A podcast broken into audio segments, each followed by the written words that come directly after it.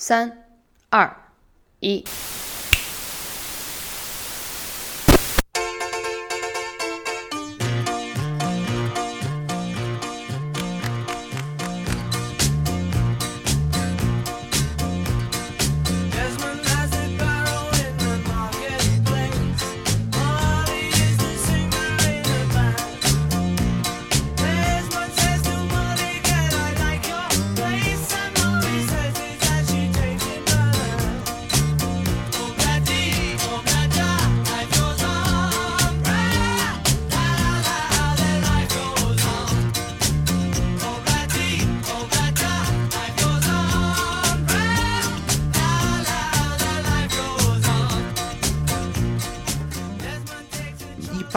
上，或者说呃普通的网友，其实根本不会去研究这个东西，呃，包括说讲我也不会去研究这个东西，就是这个具体数据之间的关系是什么，它背后就是比如说这些数据它的测量仪器到底有什么样的呃特性，比如说甚至说你不同厂家的测量仪器有什么样的特性，这个根本不会去关心，其实只能看一个结果。那么绝大多数人看到数据的时候，默认的是什么？这个数据一定是准确的，但数据上根本不是这样的。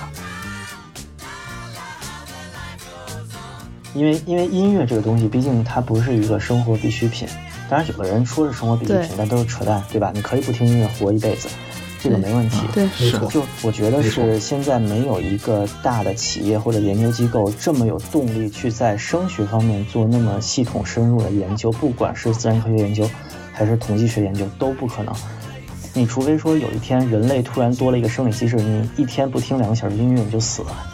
你就你就像没有水、没有空气一样死掉，那 OK，那可能对于声学的研究会有一个特别强有力的驱动力，可能全人类都会把智慧集中在这儿。但是你现在对你说 HiFi HiFi 发烧友换个铜线换个银线，谁管你啊？对吧？我买个苹果小白一样听歌，可能我听的歌还比你高雅。就是从科研的角度，我们研究一个课题是需要申请经费的。嗯。这个是一个 经费，是一个最重要的来源。然后你为什么能申请到经费？一般国家批给你经费都是因为你的这个点很对，比如说医疗行业，什么航空航天。然后你你说升学，如果是一个就是纯审美，然后纯这种感知的这种，就是说实话很很少会批给你的。就是在我们这样一个发展中国家，嗯，包括美国其实也这样。请去写松树，不要做实验，大姐。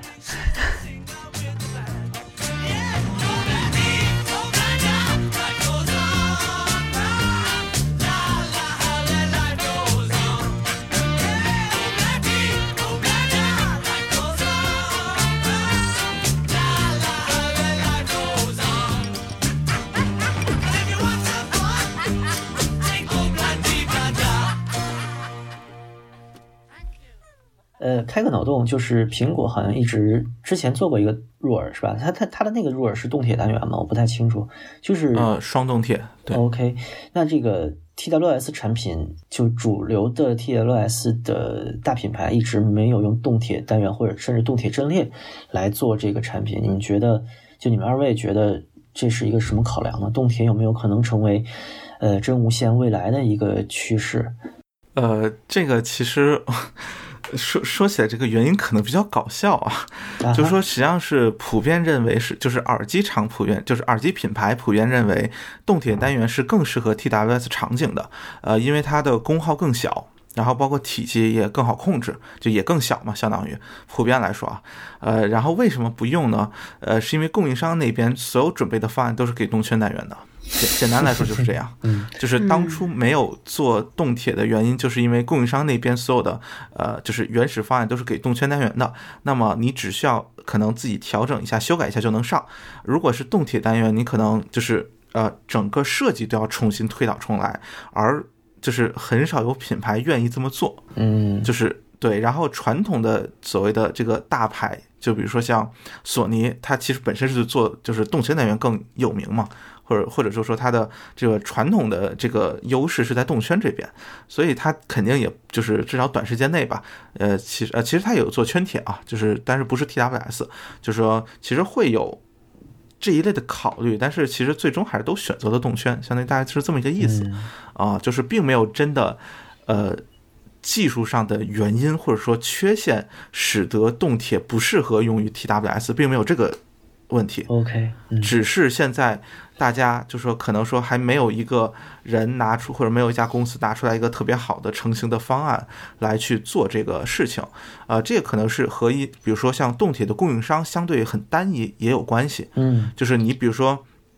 呃，楼市或者升阳，他如果自己拿一个这东西出来啊、那可能做的人就很多，但是他们没有拿。然后像国内这些呢，就是你比如做个 TWS 这个可以，但是你这个动铁单元，你你怎么去适配？你找谁？那除除了比如说国内，比如说像呃什么易升还是呃倍升或者之类就国产一些厂家之外，其实别的可能也不太有有动力去做这个这个研发。我觉得可能主要是这个原因嗯，啊。行，单纯从用户的角度来说，奶昔羊嗯 AirPods Pro 能让你把其他的耳机都扔掉了吗？呃，我觉得现在就是是是这个状态，对，是这个状态，已经是这样了。作为一个嗯断舍离的人，你可以说其他的耳机你都可以卖掉，或者扔掉，或者装盒收起来了。呃，我现在我的打算是留一个 AirPods 和一个 AirPods Pro，就这两个耳机。啊，那 AirPods 的用武之地在哪儿呢？戴着更舒服。比如说，我觉得如果是像这种远程录播课，啊我更倾向于用 AirPods，因为它没有那么大的呃，就是再再补充一点，就是也是跟这个一点是契合的，就是我说我在公交车上。的使用感觉，因为那个公交车我好久没有坐那个那条公交车，而且那个是一个下晚下下班的高峰期，然后我从新街口坐到家，大概可能要坐就坐了一个小时，就一直堵车，然后我耳朵其实就有点疼，这个就是它入耳式的，戴久了，嗯、我是会有点疼的。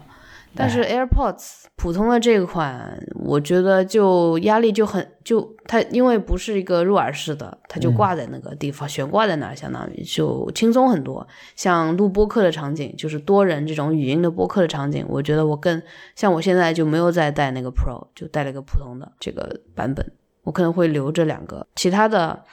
嗯，我要么就是出掉，要么就给给家里人吧，给家里人用。嗯我刚还看到一点啊，就是就是如果要购买的话，要提醒一点，就是我刚看了一下 AirPods，它是你可以从五 S 一直用到现在的手机都可以用，但是 Pro 的话，它只支持六 S 开始持是吧？呃对六 S 开始的机型，嗯嗯，如果没记错的话，这个就是 iOS 十三的支持的机型。哦，那可能跟系统走了对，嗯，为什么能替代我这些耳机呢？就是我已经不是那个叫发烧友了，然后听 HiFi 也就是很少，只是以前接触过，呃，而且现在其实对 HiFi 还是有一些疑问的，嗯、包括一些目标频频响曲线这种曲线的，就是从原理上会的一些问题啊，倒不是呃说玄不玄学的问题，呃，这个可能不是，就我对这个问题倒无所谓，只是想更呃原理上知道这个平响曲线怎么来的，然后呃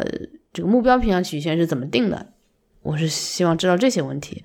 嗯，但是没有一个解答嘛。然后我对音质的要求就是我在买的时候，其实我说实话我没有考虑音质的要求，我觉得苹果做出来的这个音质，呃，我就是能接受的，肯定是能接受的。我可能是太相信嗯这个公司了，这样子的。包括我现在有的耳机，嗯、就像之前也是功能性比较强的，就像 QC 二五三零，然后 Beats X，然后 AirPods 一代、二代其实都有这样一个状态，所以就是和声波飞行员的这个你们说的 HiFi 这个就太远了，我我懂的。嗯嗯，我明白，或者说怎么说呢？我我觉得我大概明白吧，就是你这种工科思维的理性聆听的人眼里面，HiFi 圈可能有很多不可知的东西，或者不能验证的东西，这些东西可能会将你拒之门外，或者让你认为这个领域里面有太多，呃，可以说反制嘛，或者说它的话语体系里面有很多你觉得用理性没法去理解的东西。其实我关于它是不是玄学这个东西，我倒有一点自己的看法。我是觉得普通人对它的背景知识知道的太少了，然后他以为耳机是一个非常简单的一个东西，就像可能你要类比的话，我们就像现在所谓的精品咖啡，它可以把它分成偏向就是焦香一点、坚果味这是深烘，你可以把它偏向呃水果味，就是偏酸的，就这么分就可以。然后他们杯测的时候，他们会定说这个味道叫可能叫柑橘味，那个叫荔枝味，这个都是普通的人可以感知的东西。但是你在音频里面，我我听了你们第我来看一下多少期，呃，声波飞行员第一百一十六还是多少期？我来做我做了一个功课的，哎，在哪里？呃，一百对，嗯，声波飞行员第一百一十六期听音经验内涵与外延这一期，有一个嘉宾说他就是愣听，自己去学一 K 赫兹是什么声音，二 K 赫兹是什么声音，就这个频率不同频率的它它到底是什么音？嗯，这个是普通人太难去学的东西，太太难感知了，呃，所以他会觉得这个是玄学。那因为他的背景知识太少了。我是这么来理解这个东西的，就是你要有很多的知识储备，你要去试，你才能感受一些细微的，就更有那个灵敏度。然后耳机呢，又是一个，你看一杯咖啡才多少钱，但是一一个耳机你要多少钱，对吧？这个价格成本就在这里，让普通人很难去达到享受那个 HiFi 的一个阶段，所以他们就会说这是玄学。这是我对他的这个这个理解。嗯，我觉得这个领域，这个其实很理解，很理解。对，嗯，啊，没事，打断，打断，不好意思，打断啊。就是，其实我觉得这个啊，你说，你先说，你先说，没关系。嗯，你就是刚才想 想说，就是你用咖啡做对比，这个就很 bad coffee 了。就是好好冷，对，就继续 把熟悉的事物变得陌生，把陌生的事物变得熟悉。对，其实这个。这个事情，我最近还有一个很有意思的体验，就是我带我妈去了一个咖啡店，其实是街边一个很普通的咖啡店，那他们家冲的那个手冲，我觉得很好喝，然后正好我有一个优惠券，就。买六杯送一杯嘛，然后带我妈去，我们我给我妈点了一杯耶加雪菲，然后我说这个这个豆子就挺便宜，但是很好喝，你可以尝尝这个精品咖啡什么样。我妈喝完了第一口就说，哎呀，这个跟雀巢有什么不一样啊？嗯，然后那个那个改革开放的年代，雀巢速溶咖啡是彼此送礼的那种大罐儿，是一种就是硬通货那种感觉，对吧？大家都知道那个那个东西，可能小时候都见过。他在一个没有体验过精品咖啡的时候，他会觉得这个也是咖啡味儿，那个也是咖啡味儿，可能这个酸一点什么的。OK，那我。没有感觉，它都是咖啡啊，它为什么卖这么贵？我不愿意为这一个价差，可能雀巢那边一杯成本是两块钱，这边一杯是三十八，对吧？我不愿意花这个钱。我觉得这个和那个 HiFi 其实也是蛮像的，就是它都不是从理性的或者是数据驱动的东西。我喝咖啡是为了去喝什么果香，喝深烘的味道。我都不是以这个驱动的，我都是因为我喜欢这个味儿，我想去尝试更新的、更细层次的东西。耳机可能也是一样，就是我最开始发烧，可能所有人都是一样，我不是因为我想知道飙到三十 K 赫兹往上的声音是什么样的，而是我觉得，哎，这个耳机明显比另一个耳机好听。这个两千块的耳机给了我两百块完全给不了我的体验。之后可能我觉得这个东西整个的。工业设计整个的品质感，整个的文化，它也连带着音乐艺术嘛。对这些东西整个的一个整体认知的好奇，我们才去进入这个领域，同时学到一些知识。我觉得，如果你要从真的频响曲线是怎么定的，或者说一千赫兹的声音是什么样，两千赫兹的声音是什么样，呃，滚降是什么样的东西，听起来是什么味道，这样去驱动的发烧友，我不能说没有吧，但是我觉得比较少见，嗯。然后这个领域可能反制的东西稍微多了一点儿，所以大家就批判他的人会很多。嗯，一鸣应该是一个就比我专业很多，他对声音的理解和器材的理解可能会客观或者更数据化一点。呃，你可以说说就你对这种理念的，呃，你对这种 HiFi 技术方式的看法吧。啊，反正其实我觉得我很理解，就是说现在这些。怎么说呢？就是呃，非发烧友看发烧友这种眼光啊，就是典型知乎上有很多这种人嘛。呃，对对对，其实我觉得这个是非常非常的正常的一件事情，因为就是说你你不了解这是某些方面的一些东西啊，就是说自然会有这个这个方面的这个看法。比如说，就是说刚才这个呢，谢老师提到的这个目标曲线，目标曲线现在有很多很多的目标曲线，比如说我们现在哈曼曲线，还有英特美的曲线等等等等等，这些东西其实某种意义上从根源来说都是基于。于我们的就是说这个，呃，就是怎么说，它是一个用用用用 n 多个这种这种调查这种范本，就是人类这个理想的这个听音曲线的这个范本来来来取平均值，做到这做做做到了一个理想化的这种曲线。所以它的这个出发点其实都是我们自身很多很多东西都是来源于这些非发烧友，并不是说这是发烧友就一定要就是怎么怎么怎么样的问题。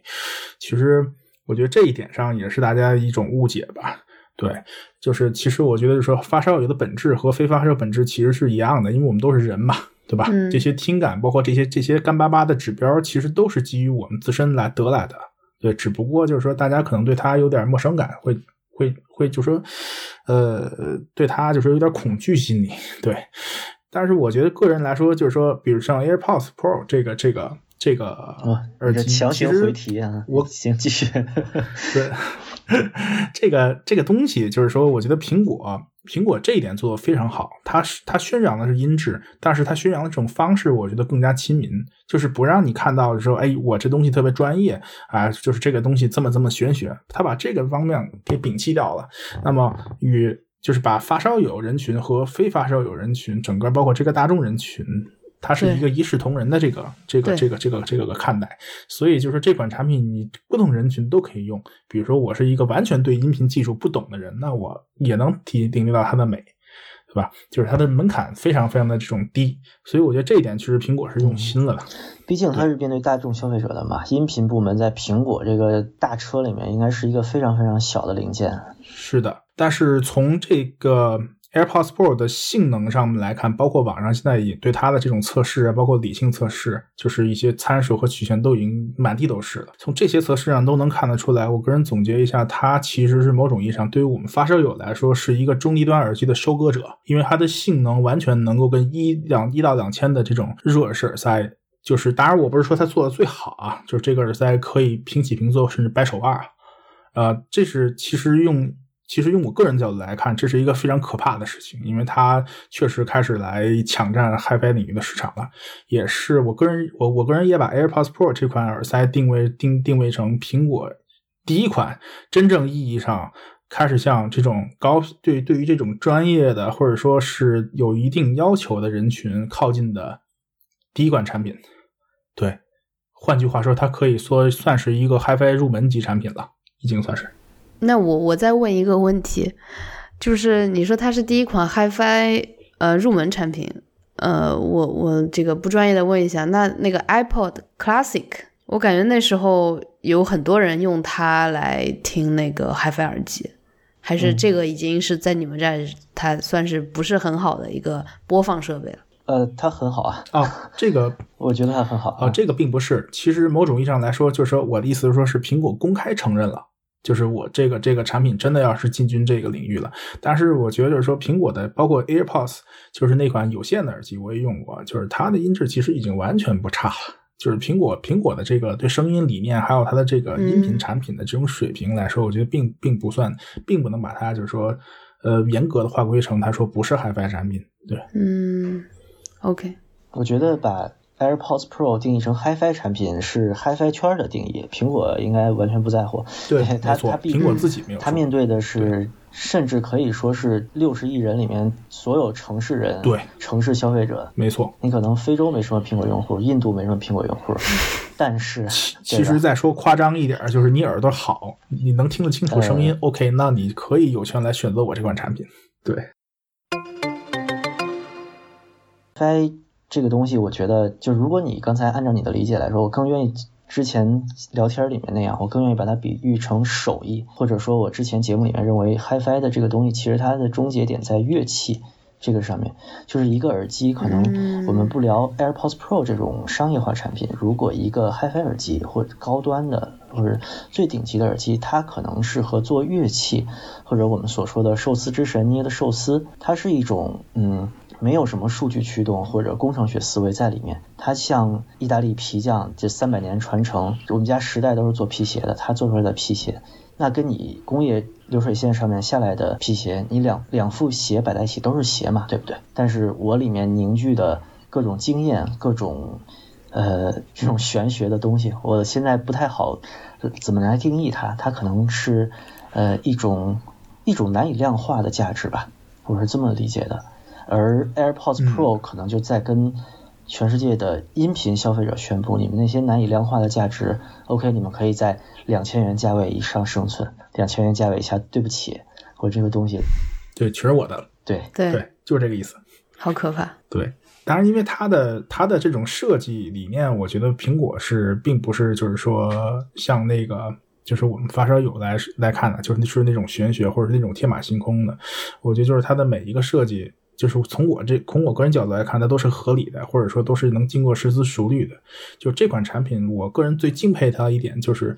你可以说它是用科学的方式做了一款呈现了一款非常完成度非常高的产品。就像这个最高精度的扫描仪扫描的蒙娜丽莎和蒙娜丽莎原画的区别嘛，我 们不能因为可以这么说，扫描仪已经到十亿、百亿精度了，就是说蒙娜丽莎原画已经没有价值了。我们已经把蒙娜丽莎永久的数字化了，不能这么说，对吧？但是如果你想去看蒙娜丽莎的话，OK，这个扫描的结果可以完全满足你，它已经远远超过了人类视觉的极限。当然，我这么类比，可能 AirPods Pro 还没有这么牛逼啊，它这一个小平台单元还没有说我可以怎么说把耳机界就整个 HiFi 界吞模拟信号终变得结了，对对。啊。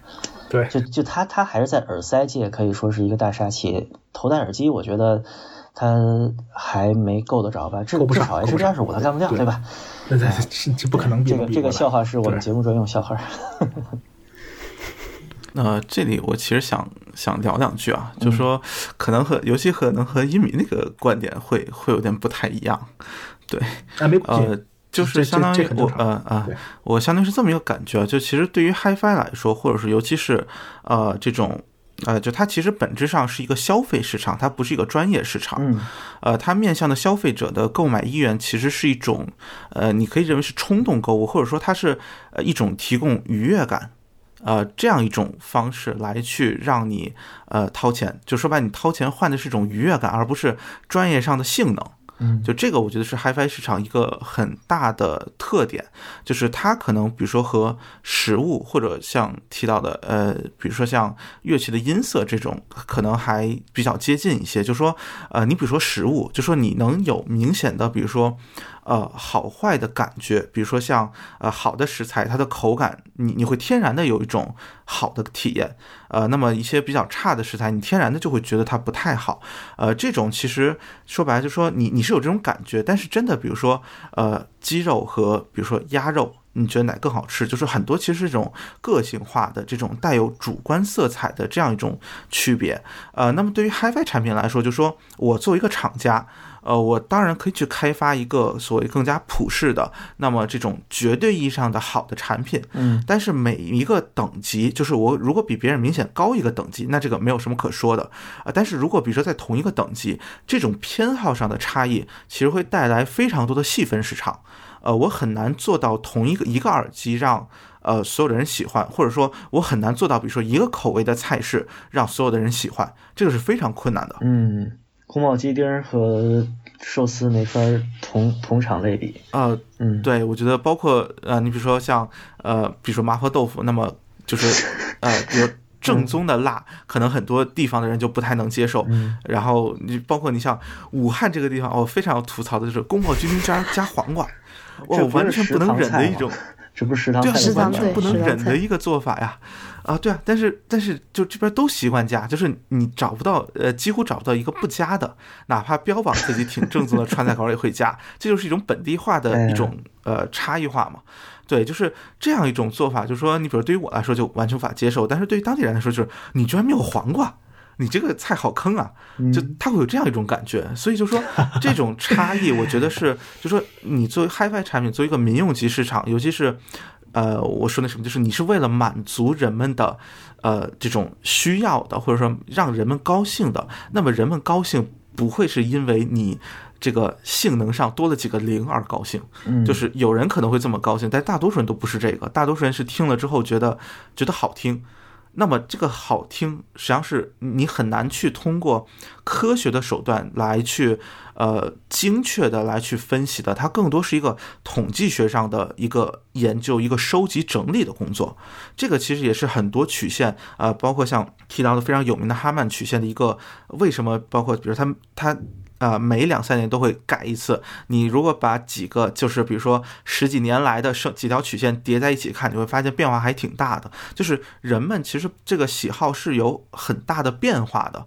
就是这个变化，其实你很难通过科学的手段来去精确的测量出来。这个是一个，我觉得所谓 HiFi 市场，你可以认为是所谓的玄学，或者说很难去精确量化。我暂且用这样一个说法的一个原因。那么另外一个原因，我觉得是所谓的这个呃，所谓科学本身的一个限制。呃，这个这个是什么意思呢？就是说，比如说我们去进行这种客观数据的测量，我们所有的测量的结果都是设计好的。呃，就说我们实际上是呃设计了一系列我们认为能够呃解释我们呃所面临的问题的这一些测量手段，那么最终所谓想要推导出我们所想要的结果，呃，这个相当于在比如说地质学上有一个什么感觉呢？比如说啊，这个呃就是我对于比如说一个客观物体，比如说地层，我能测量的数据其实是有限的，我不可能做到一个就是所谓的全知全能的状态。而对于声波来说，比如说我们现在根本就现在的测量仪器是没有办法做到一个，就是说，呃，你可以认为是带上一个时间维度，就是它不是一个正弦波，就是它没有办法模拟一个所谓的真实听音环境，或者说它其实有很多，比如说我们是不是真的只要测量这几个数值就一定能够解释一切？那么从现在我的感觉来看，其实不是，对，嗯，对，就是我们没有做到一个我们对呃声学已经全知全能，我们已经把所有的我们所需要的物理量都已经找到了，并且找到相应的测量精确的测量方法，能够保证我。就是我只要做完一遍客观测试，我的性能一定就是怎么样的。甚至可以这么说，我们人耳的听力是二十到二十 K 赫兹，对吧？就一般意义上啊，就肯定会有一些波动，但是就一般认为是二十到二十 K 赫兹。呃，目前的其实对频响曲线的测量，十 K 赫兹以上是不准的，是做不到精确测量的。嗯，呃，那但是你要明白一个问题，你的测量仪器和你的制造它测量仪器的标准是一样的。呃，我的测量仪其实按照你的制造标准来算的。所以你从这个角度来说，它是能够完全在，就是说，只要说你不超过这个范畴之内，我是能够测我的意思说，你你的呃，我的意思想说的是什么呢？就是说，你的这个测量的结果其实是和你的主观的体验是很有可能是对不上的。啊，嗯，对就是因为很多时候你不一定知道它是往哪边偏的，你知道吧？就是你想去做这个联系的时候，你得有一个精确的测量结主，就是客观结果之后，我才能有主观。如果比如说我客观结果有一个啊，比如说百分之二十的误差，随机误差，你其实就很难去分析了。嗯，尤其是这个主观结果的偏差，可能比你客观误差还小。同意。就是有很多所谓的这种呃实践上的问题，导致了所谓这个领域，你看着所谓比如说呃很多网站可能用很简单的设备就能给你放一条频响曲线出来，呃甚至说你可能找很多网站觉得看起来也差不多，但说句实话，就是其中的含义差别可能很大。测量的方法、测量的手段、结果如何去解读，尤其这个解释方法，其实对于这个理解，对于呃人们就是怎么看待这个事情是有巨大影响的。很多事情并不是说我只需要看单一指标，我就能够说啊这个东西就是这个指标好，那这个就是好的；这个指标不如那个，那这个就是坏的，并不是这么一回事儿的。嗯，呃，所以这个实际上就导致一种什么呢？就说一般意义上或者说呃普通的网友，其实根本不会去研究这个东西，呃，包括说讲我也不会去研究这个东西，就是这个具体数据之间的关系是什么？它背后就是比如说这些数据，它的测量仪器到底有什么样的呃特性？比如说甚至说你不同厂家的测量仪器有什么样特性？这个根本不会去关心，其实只能看一个结果。那么绝大多数人看到数据的时候，默认的是什么？这个数据一定是准确的。但说句实话，根本不是这样的。嗯，就是这个前提，实际上在实际的工作当中，你包括像呃，我是做那个石油服务啊，就是你在石油行业当中，哇，这这数据不准的数据误差百分之百以上的多了去了 啊，就这个情况太常见了，就你根本没有办法精确测量的啊，就是很多很多场合下，就是这个说白了，就是说这种情况下，就是说你所看到的数据，如果你用一个很单纯的就是来看待，或者用一个很。打引号的就是表面的这种理解方法的话，你会发现很多反常识的言论。嗯，呃，比如说测出来，比如说那个耳机线测出来没有区别啊，什么可能有百分之零点零几的区别，人耳根本听不出来。但说句话就是，呃，说那什么叫，就是你只要真的换过线，你如果真的告诉我听不出来，我我其实会觉得挺惊讶的。就是我觉得这个差别已经到了一个一定听得出来的状态。我觉得已经还是还是一些就是科学没有强大到就是能够把所有的自然界中的现象都解释明白。就就相当于是你没有真的针对这样一个问题来去设计对应的测量方法和测量的物理量。那么你用一个说白了，比如说啊，我要考察这个呃，就是空气当，比如说空气湿度，但是我现在没有湿度这样一个概念，我只能比如说考察空气的密度，考察空气的温度，考察空气的其他一些物理量。那我这种情况下，我很有可能是考察不出来，比如说呃，湿度大的时候人的感觉，哎，觉得这个就是空气好像和那个不一样，然后我发现所有的物理量可能测出来都差不多。就是这种情况，我觉得是可能存在。我不是说，我不是说一定是这种情况，我只说它可能存在，或者说我现在没有看到一个呃能够很好的解释我主观感受的一一套理论。现在的所谓的有些呃声学的从业者或者有些所打引号的科学家的理论是什么？就是呃，凡是我们解释现有理论解释不出来的，就是你幻听。就是你开了脑放，骗局嘛？对，就是商业骗局，就是人家给你心理暗示得出的结果，就是安慰剂效应，就是这个反而是我不能接受的。就是我觉得，呃，你可能在很多时候，或者说这些因素会有很大的影响，但是，呃，如果你把它拉长到一个相对长的时间来看啊，就是这个东西，你用这样一个方式来解释，我觉得本身是一个呃比较不负责任的状态。就是就算用这样的方式来解释，我觉得你起码应该。就是怎么说呢？就是进行一些对比试验也好，或者怎么样的实验，就是哪怕成规模的，而不是仅仅什么几十个人，甚至一两百号人就得出一个好像全是全世界普世的真理那种那种状态。我觉得，呃，这这个这个就是状态，或者说这个业界这样一种，呃，包括统计的这个数量也好，或者什么也好，我觉得研究投入其实还差的挺多的，也可能和这个行业本身。反正大家都卖得出去东西，所以我并不需要怎么研究有关系啊。嗯，呃，就说实际上，你比如像苹果或者这些大厂，其实你还是能看出它是很有章法的，呃，就是它的比如说目标目标曲目标偏向曲线，其实是呃确实还是相对比较集中在啊，像刚才提到的，就是一个是哈曼这个就是太低频的呃曲线和就是所英特美或者科玛那个就是平直的曲线，其实基本上是就是这呃这两个之间。啊，就是大体上确实有这么样一个趋势，呃，但是你像比如说现在最大的耳机厂商森海塞尔，它的曲线就和这个完全不一样，就它的曲线明显能听出来和这个是不一样的，但是它也很受欢迎，所以其实这个就是一个你很难说。森海塞尔也是基于那个基基基于那个哈曼哈曼做成的，呃，不是吧？它它听上去，它现在是没错啊，没错没错，现在所有的曲线基本上都是哈曼的。OK，没错。OK，那好，那那现在你看，苹果其实某种意义上来说也是在这些曲线上做一些变化，因为因为这些曲线说句难听点的话，它是一个标准，就是说我我我制造我的产品的时候，并不是按照完全按照标准来做，可能还会有一些就是感性上的就是这种改变。就像你刚才说的，就说这个标准某种意义上来说是一个。呃，比如说是一个基础，就是我要在这些这个基础上再往上想做出点花来，我就需要做调整。其实就是一个行业的这种范本或者参考。那么我可能用这种参考打底，然后在在此基础上去做出这种这这这种这种改变。对，是。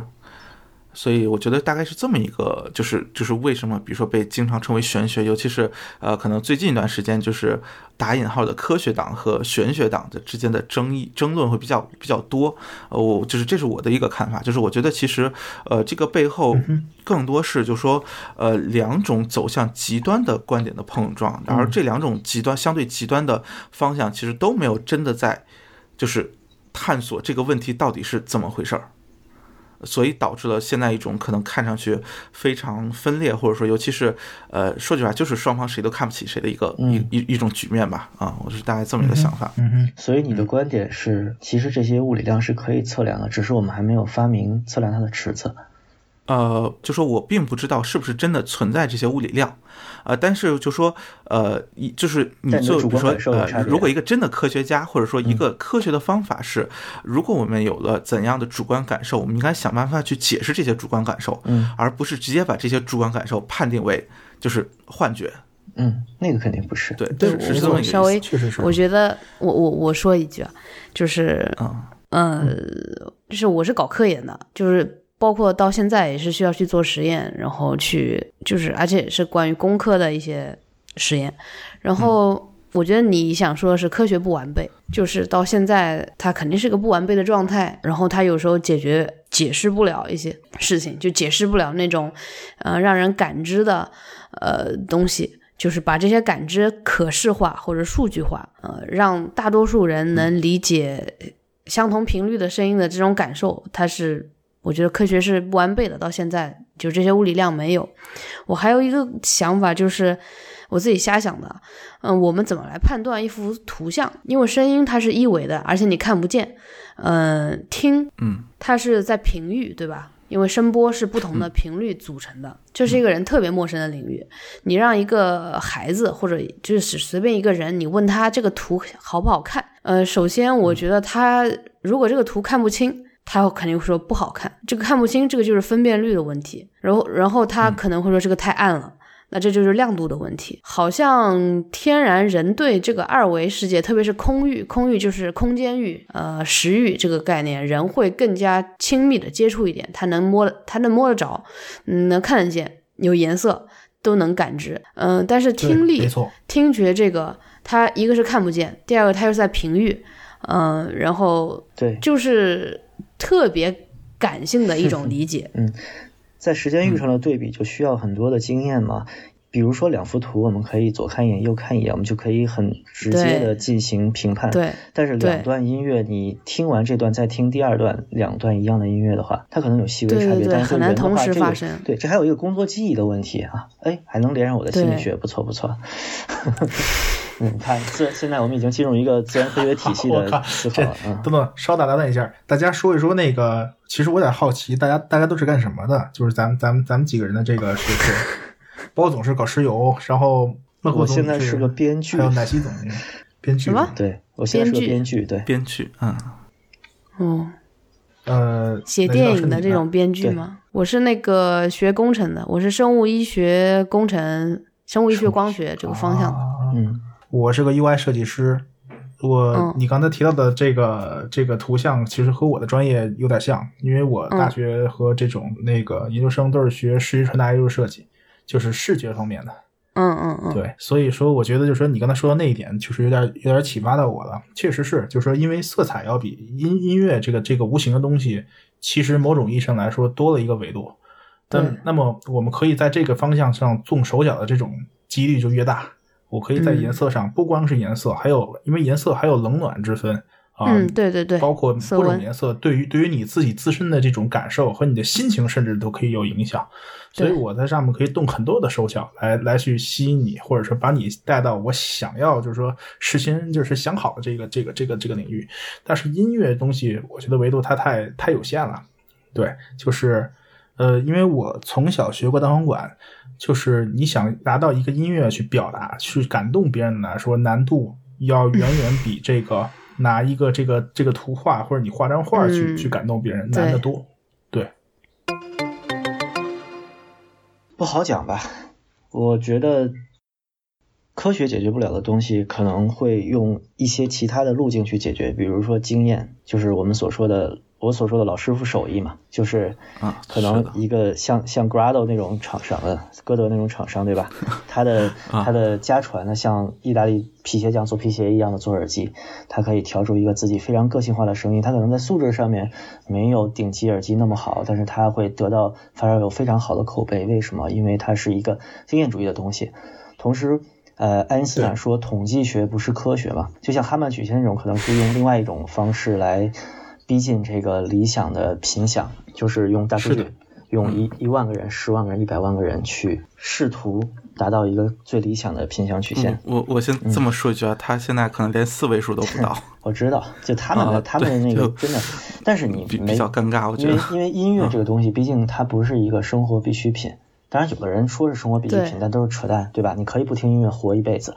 这个没问题，对，没错。就我觉得是现在没有一个大的企业或者研究机构这么有动力去在声学方面做那么系统深入的研究，不管是自然科学研究还是统计学研究都不可能。你除非说有一天人类突然多了一个生理机制，你一天不听两个小时音乐你就死了，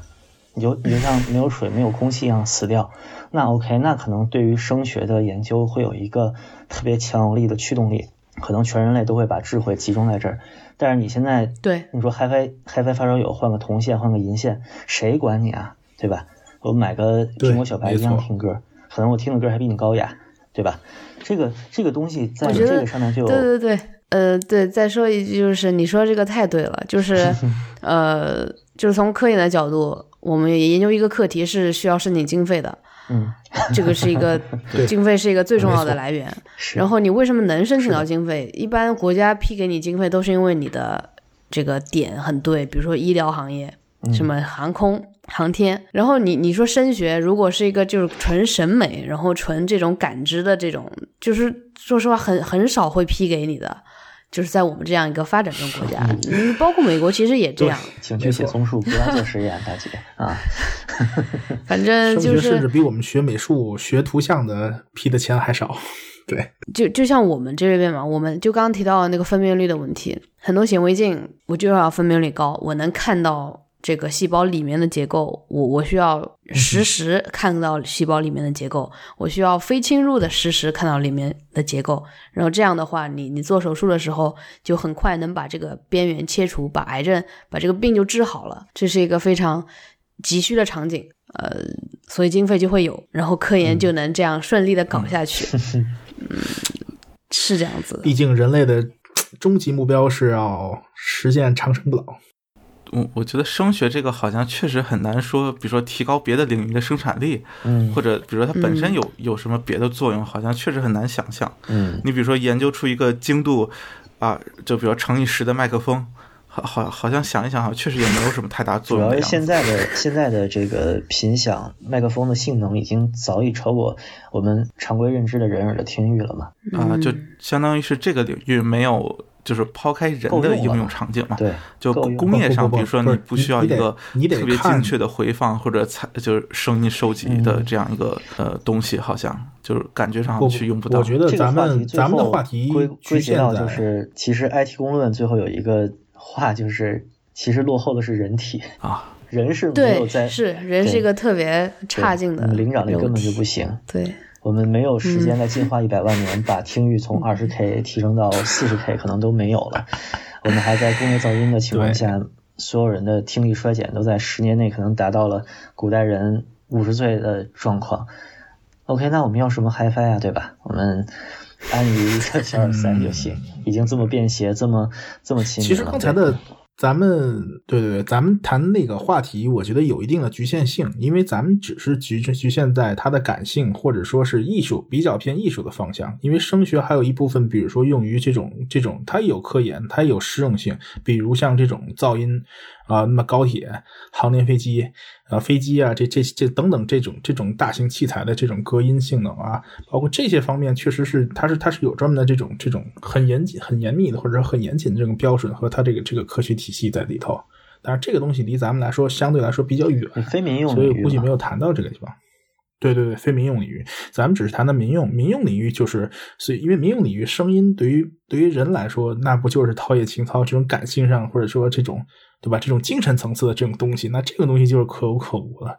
你就比如说，还有还有像这种对吧？那个那个南希老师的那种生物医药，因为人类的终极目标，我估计应该是长生不老，对吧？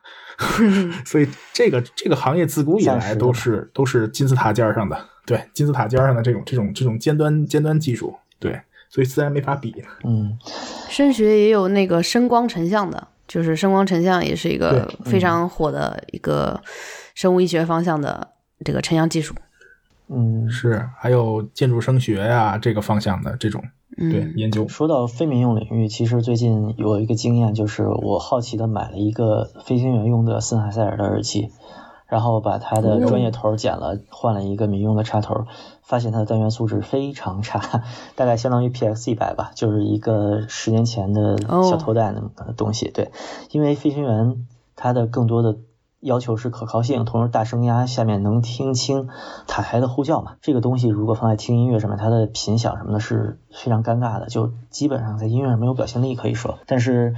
非民用领域就是这样的，它追求的是实用，追求的是功能性嘛，对吧？对，没错，最基础的要求其实是对，嗯，聊的这么绝望，好像 没没没挺绝望，我觉得挺有意思的，是挺有意思。就是可以说，HiFi 圈是一个，我觉得我的个人观点啊，就一直以来，我一直觉得它要走寿司之神、意大利老皮鞋匠的这么一个路，就它会终究会归向偏艺术和偏这个，就是把理性去除，也不能叫理性吧，把产品。产品理性去除，把工业痕迹去除，它最后是一个嗯凝聚你去掉器物性的一个东西，它可能像几百万一把的小提琴一样，它可能和呃几万块钱的小提琴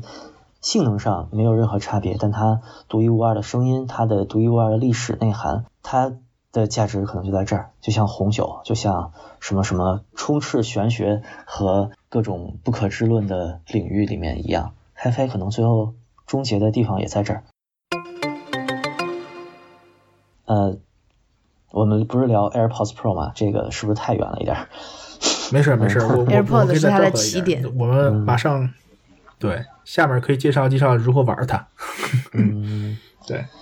我觉得 AirPods Pro 可以说就离我们刚才讨论这些东西都非常远，它就是一个真正在实用的领域上，由可能这个星球上最强力的企业开发的，适合这个星球上最多的人类的音频设备，对吧？也也也是非常强大的。我觉得没有任何一个，我现在想可能没有任何一个耳机厂商做出来的之前的任何一款产品能有它这么厉害的适配性和这个和身体的这种适应性。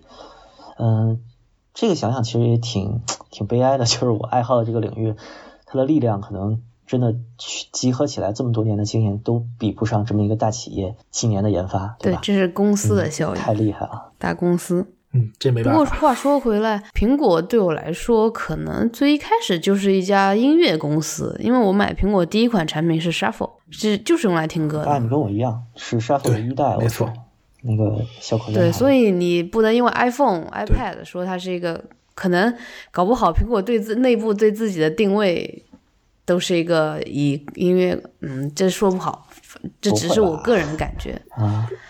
他他他最早最早就是说往里投往里注资的这批人，其实音乐和这种视频，包括图像都有。你说像 Adobe 也往里、往里投过钱，对吧？就是这这个它包含的领域很很广泛，比如像刚才提到的 Shuffle，还有就是说对于我个人来说，苹果有一个刚需，就是 MacBook Pro。或者是 Mac 嗯 Pro 这两个机器，就是我每年基本上来说，不不是每年，不好意思，就是隔都定期我是要换那个电脑。对对对对，我就一定要换苹果电脑，因为它本身的这种对图形处理能力，我觉得使得非常顺手。似乎似乎它就是对这个方面有有有有有的优化，或者说有针对性的东西，对吧？你可以说这个星球上最优秀的各个领域的设计师和艺术家都在使用一个公司的产品，然后这个公司出了一个耳，机，全用 对对对全用 Apple，对，我们这一期可以做 IT 公了。没错。嗯，呃，我记得李如一当年特别鄙视耳机发烧友，他他说说什么、嗯啊？讨论这个领域的话题，我为什么不请那些耳机发烧友来呢？对吧？我还记得他当时用的耳机是一个 AKG 的 K 七零二，然后他还有一个歌德的耳机，但我不记得是什么。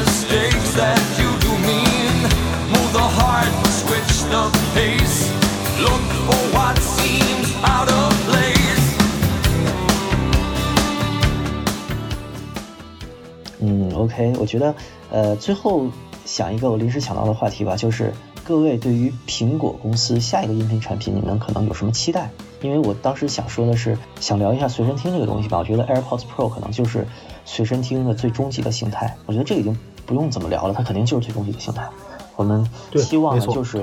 随身听，就是随身听歌，同时这个器物要尽量的小，尽量的隐形。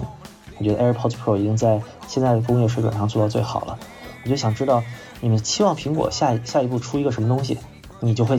更想买。这举全球最强公司之力设计出一个终极的、更终极、更极端的产品。我我先来说吧，嗯就是我我是有一个想法的，我我只是瞎想的，因为 BOSS 它不是出了一款眼镜啊能够听歌，那个你们有试过吗？没有，没有，那个我试过，那个看到过那个感觉特别好，真的是特别好。它是一个太阳眼镜，它只是一个太阳眼镜，然后它的那个声场是在左右这个耳眼镜架上，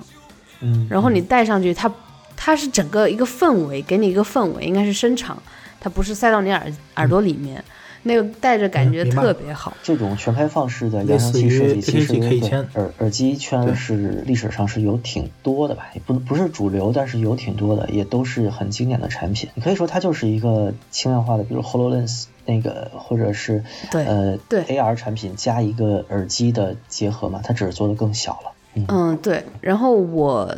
就是因为我是一个深高度近视的，所以我没有买。嗯，就如果我是一个正常视力的人，我肯定是会买它的。啊，然后我就是希望这个苹果如果可以，哦就既做一个有点像 Google Glass，又嗯跟这种把声场就在你整个脑袋这这一圈，呃，有这样一个播放的呃嗯这个能力。因为它你如果是眼镜的话，它体积也可以做稍微大一点，所以你能放下更多的芯片，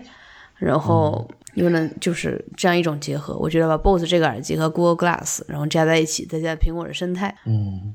可能是我一个嗯想法。我觉得 AR 和 VR 肯定是苹果要着重发力的地方，但是现在一直憋着呢。我觉得 AirPods Pro 这个已经它憋了这么小的一个东西，都甚至都没开发布会，已经把音频界就极度的兴奋了。掀翻了。我觉得未来眼镜儿或者是可能是更极端的产品形态，可能会让大家都很惊讶吧。它现在应该是没有更好的解决方案，或者说，嗯，苹果其实一直这样，它从来不发明东西，它是找到已经有的产品形态，然后用最强的设计驱动去改良它嘛，对吧？比如他之前和比亚迪在做汽车，我觉得这个东西肯定是肯定是会有的未来。嗯，包雪龙老师，呃，说真的，就是这个问题想了很久，刚才一直在想，但是真的想不到一个，呃，就是我觉得或者说所谓希望苹果去去生去做的一款产品，嗯真的可能已经，嗯，就是没有什么更好的，或者我觉得更能让人兴奋的形态出来了吧。你是觉得他做什么都是这样儿？是你是你是基于对苹果的设计理念的，就是、呃，或者这么说，就说我觉得，呃，就是呃，我可以这么说吧，就是嗯它一定是做一个面向大众的产品，我觉得这个前提是的，呃，然后就比如说在这个前提之下，呃，就是如果我们抛开很多个性化的这种偏好的话，我觉得，呃，它目前的生态环境下的这一套呃硬件的组成的一套体系已经。就是很完备了，我我觉得甚至可以这么说了，嗯呃，就是你比如说像现在，呃，比如说在什么复刻一个 iPod Classic，或者以更新的技术去来出一个新的 iPod 之类的，我觉得这种想法其实已经就没有意义了。就是、嗯就是我并不真的期待它会出来一个，就是它出一个我会很惊讶，并且我基本上肯定会买，但是我真的并不期待这件事情发生了。嗯，对，就是我觉得 AirPods Pro 的，包括就到现在这个时间点吧，AirPods Pro 补全了，就是我对于所谓苹果全家桶，尤其音频部分的，呃，最后一块儿，就是所谓的呃拼图，就是我最后一个念想，我觉得已经被被补全了。OK，那你的你未来的就是带着更舒服、续航更长、更稳定，然后可能平宽更宽的 AirPods Pro，嗯，对，就是迭代这种感觉了，已经 呃很难在产品形态上有更多要求了吧？嗯嗯，我我反正刚才想到的和那个谁和那个奶昔老师稍微有点像，但是我喜欢我我期待苹果能出一个就是 VR 眼镜儿，就是而且是超级沉浸式这种功能的这种 VR 眼镜儿，然后把声音和图像都集成进去。对对对对，就是就是我刚才说的那个，就是 BOSS 那款，其实它是一个平光的墨镜，就是墨镜就是一个我我说的呃还有带带图形、带带图像，对，我的期待其实要倒回去一点，就是没那么极致。我希望它做一个头戴式的主动降噪耳机，我觉得不太可能做。马上 Solo Pro 就有了吗。呃，Beats 不算，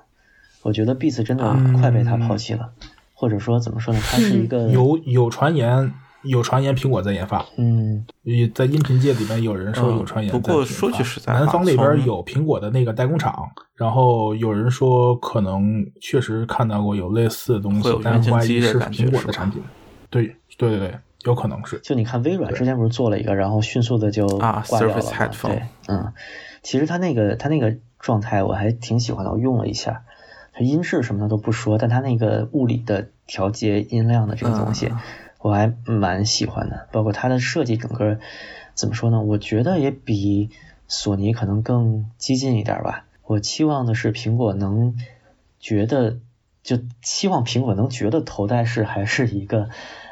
有一个有市场的，对，有市场的东西，它它在未来还有一个发展的可能性。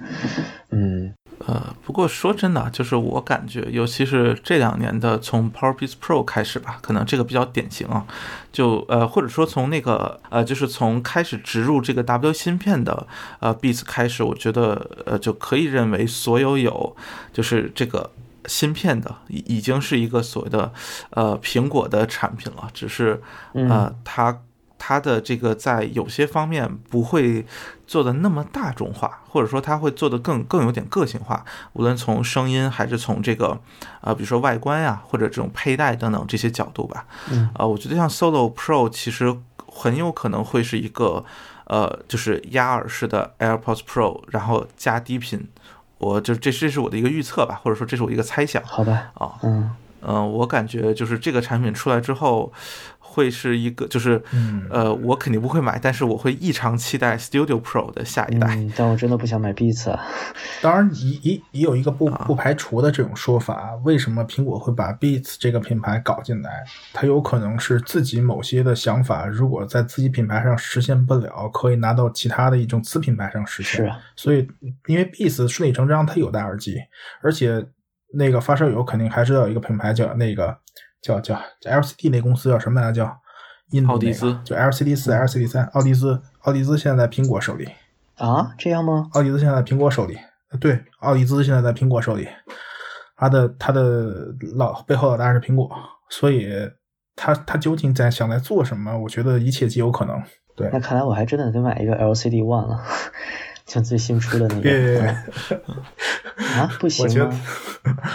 我看 YouTube 上一片好我评。我我觉得我觉得这这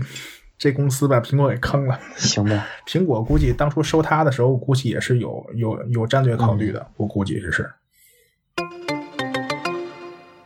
关于 AirPods Pro，我觉得怎么说？我觉得咱们给它戴的帽子非常高了，已经。我其实录之前没有想到它能拿到这个评价，但是其实说到说到最后，我是觉得，呃，我们讨论它是不是随身听的终极形态，已经没什么可讨论的了。就它确实是，对嗯，不需要了。行，那今天非常感谢奶昔羊来做客我们的节目，当然希望这个也能成为 Bad Coffee 的一期节目。我觉得以以我现在的风格，好像会剪成上下两期。嗯，你那边 OK 吗？可以啊，可以啊，我觉得挺好的。嗯，我觉得就是包雪龙老师谈到苹果之后开始发飙这个状态，我也以前也见过，嗯，被我整整剪掉了一个小时的录音，对，啊，确实这个公司能给大家很多兴奋点，但是也确实这个兴奋点和我们这个节目关心的 HiFi 领域有交集，但是交集可能越来越少了。从 iPod 被停掉之后，呃，我是希望苹果能在音频上面给大家更多惊喜，但是我觉得怎么说呢？还是那句话，就是人体 人体太不给力了。它可能给的最大的惊喜就是 AirPods Pro 这个方向的。嗯，嗯，我还有一个问题，好的，好的，啊、我我先说两句吧。我觉得我这个可能更就是和刚才上就接上文关系更紧密一点。嗯，呃，就是其实我们也能看到，就说呃，苹果虽然自己可能在所谓 HiFi 领域没有做什么事情，但是其实呃，所谓这个生态圈之内，像那个呃刚才提到那个奥迪兹的 iSign 呃 Twenty 就是 iSign 二零。那个嗯 Lightning 线的那个版本，呃，它也被称为所谓的就是 iPhone 直推最好听的二三在那个平板、那个，所以这就让我，这就像我刚才说的，就是他有可能会把自己做不到的某些事情拿到别的品牌上去做。对，就是我觉得其实这个呃。生态能做到的事情，还是看到了很多可能性的，尤其是可能对 HiFi 校友来说，本身也是一个呃很有意思的事情。包括像呃森海和那个 Applebee 合作的那个 Amiibo，哎，啊，对对，这个这个听了没得单录一期节目啊，那个信息量太大啊，，那个得往后放交交上微版，对，就是很多这种我觉得特别有趣的产品，呃，有的可能虽然是昙花一现，但是我觉嗯得确实看到了很多可能性，而这些可能性确实没有在其他的场合见到过，就是你没有在比如说安卓的这一个生态圈里，或者在呃所谓传统 HiFi 的生态圈里看到这么。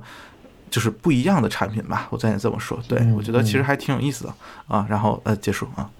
别结束，也奶奶西老师，奶西老师啊，，那谢阳老师，呃，我我的那个问题就是，我之前说为什么说就是这个放弃那个 HiFi 这边，然后拥抱了这个方便嘛？就是我的疑问是，蓝牙耳机它能做 HiFi 吗？啊，这个是可以的吗？可以，这个请回听我们往可以的，期节目可以的。聊的非常多了，这是可以的其实嗯，那你就嗯推荐、推荐几期，让哦这个 Bad Coffee 的听众也稍微科普一下。啊，这个我们有几期声波老司机的子节目是专门聊聊蓝牙的嘛？嗯、其实那那个真的要推荐吗？呃试试听听吧，没准能听懂呢。我觉得是这样，蓝牙的数据深度和数据采样，它它的整个的技术进步其实完全跟 HiFi 圈没关系，它最终嗯依托的是这个频宽的进步和这个芯片功耗的整体的呃优化吧。因为我不是做这个数字工程的，我不是特别懂这些，但是我知道这些肯定是在不断的往前走的嘛。实际上，它现在可以看出是一种高保真，就是 HiFi 领域的一个分支了。就是 HiFi 领域其实分出了一条，它可以说已经可以说超越 CD 音质是一个非常小儿科的事情了。现在，但是可能有很多其他的问题还在解决。呃，更多的看的不是它的技术进步有多快，而是做他的企业有没有解决这些问题的动力，或者他们认为这些是不是问题。同意对，这个可能嗯确实不是我们今天再聊一个小时能说明白的。OK，嗯，行，那我觉得今天就到这里，然后非常感谢奶昔杨老师做客，然后这期的石墨飞行员就到这儿，拜拜。再见。拜拜，好，拜拜不。知道祝大家身体健康。也不知道这期要插什么音乐，感觉聊苹果是不是应该插一些 Beatles？啊，YouTube。 Michael Michael Jackson 说 Beatles。行行，苹果发布会的歌呗。 Gonna put music in your pocket. What? 100 songs. 1,000 songs. 500 songs. Somewhere between 500 and 1,000 songs right in your pocket because I can't stand looking at that inexplicable Walkman anymore. You're carrying around a brick playing cassette tape. We're not savages, so I'm gonna put a thousand songs in your pocket. You can do that? Mm hmm.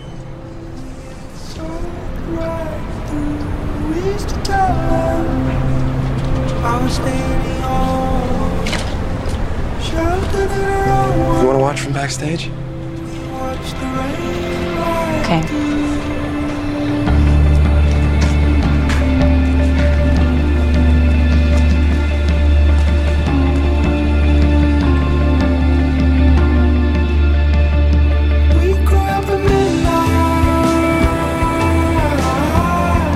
Q1.